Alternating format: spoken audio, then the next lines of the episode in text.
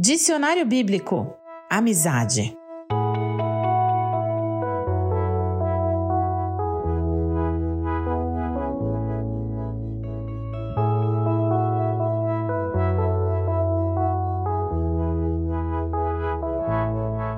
Hoje vamos ver o que a Bíblia fala sobre amizade, sobre a pessoa do amigo. Muita criança, quando se encontra, já sai chamando uma outra de amiga mesmo sem nem saber o nome uma da outra, mesmo que elas nunca tenham se visto. Na adolescência, ter amigos e fazer parte de um grupo, de uma tribo, é praticamente vital. Aliás, ter amigo é algo realmente importante em qualquer fase da vida. O que acontece é que, com o passar dos anos e a maturidade, passamos a entender e a experimentar a amizade de outras formas. Deixamos de ter um milhão de amigos, como diz aquela canção, e passamos a ter poucos e bons. Claro, nós temos colegas no trabalho, no ministério, irmãos em Cristo que participam conosco da mesma igreja, vizinhos, mas amigos mesmo, com um A maiúsculo, na verdade não são tantos assim. A amizade precisa ser cultivada, e isso não tem nada a ver com a distância geográfica que nós estamos um do outro. Nós podemos estar em cidades e até em países diferentes e manter a amizade ativa, Ainda mais com o celular na mão o tempo todo, com internet, com redes sociais. Mas aqui cabe uma ressalva.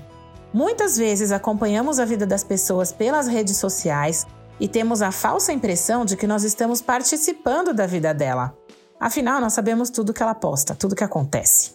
Mas isso pode atrapalhar e muito as nossas relações, porque esse cultivo deve ser pessoal e ir muito além de uma curtida ou de um comentário é conversar, ainda que seja por telefone ou chamada de vídeo.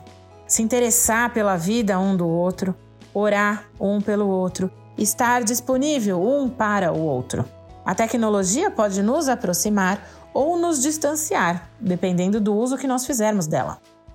Tá bom, mas então o que é amizade? O que é ser amigo? O que esperar dessa relação? O que, que a Bíblia fala sobre isso? O amigo ama em todos os momentos, é um irmão na adversidade. Provérbios 17, 17, talvez seja o versículo mais conhecido a respeito de amigo. Quem tem muitos amigos pode chegar à ruína, mas existe amigo mais apegado que um irmão. Provérbios 18, 24. Seguindo em Provérbios, agora no capítulo 27, verso 9, perfume e incenso trazem alegria ao coração do conselho sincero do homem nasce uma bela amizade. Assim como ferro afia o ferro, o homem afia o seu companheiro ou seu amigo, dependendo da versão. Provérbios 27 17. Para mim, existem dois exemplos muito bonitos de amizade na Bíblia. Na verdade, existem vários exemplos, mas eu vou ressaltar dois: Jesus e Lázaro e o paralítico. Quando soube da morte de Lázaro, Jesus chorou, pois ele amava o seu amigo, que depois foi ressuscitado para a glória de Deus. No caso do paralítico, nós lemos em Marcos capítulo 2, versos 3 a 5.